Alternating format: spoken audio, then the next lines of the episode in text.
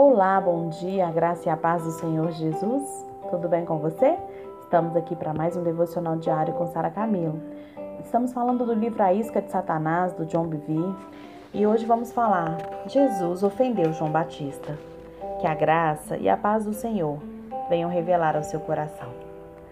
Até mesmo João Batista teve que lidar com a tentação de se sentir ofendido por Jesus.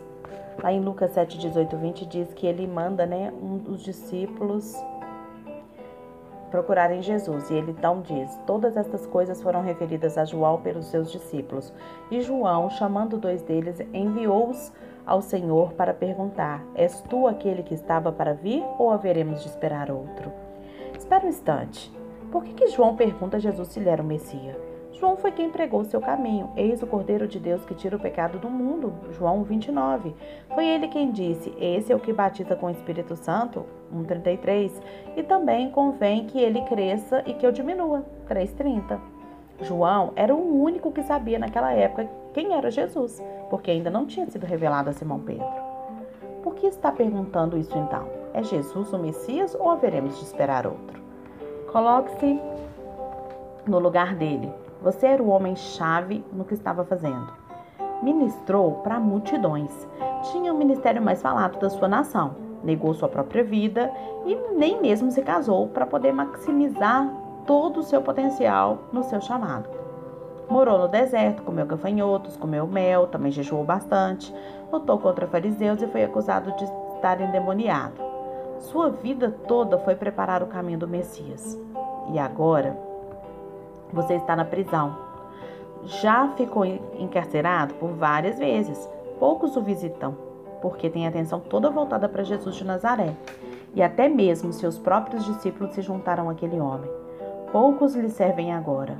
Quando vêm visitá-lo, trazem histórias de como esse homem e seus discípulos vivem uma vida muito diferente da sua. Comem e bebem com os coletores de impostos e pecadores, desobedecem ao sabá e não jejuam. Você se pergunta: eu vi o Espírito descer como uma pomba sobre ele, mas este é o comportamento de um Messias? A tentação de se sentir ofendido cresce à medida que você fica mais tempo na prisão. Esse homem, por quem passei a vida preparando o caminho, nem se dignou a me visitar na prisão? Podia ter pensado João Batista, né? Como pode uma coisa dessa? Se ele é o Messias, por que ele não me tira da prisão, não faz nada de errado? No eu não fiz nada de errado? Então você envia dois dos seus discípulos, vai lá atrás de Jesus e pergunta para ele: Tu és aquele que estava para vir ou haveremos de esperar outro? E olha a resposta de Jesus a João. Naquela mesma hora, curou Jesus muitos de moléstias, de flagelos, de espíritos malignos, deu vista a muitos cegos.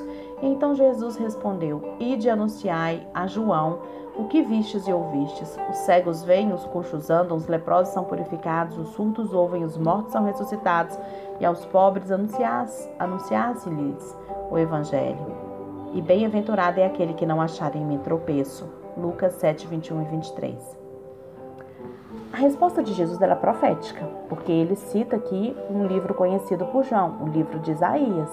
São as passagens de Isaías de 29, 18, 35, 4, 6, 61, 1 se aplicam a tudo que os discípulos de João tinham observado enquanto esperavam para questionar Jesus.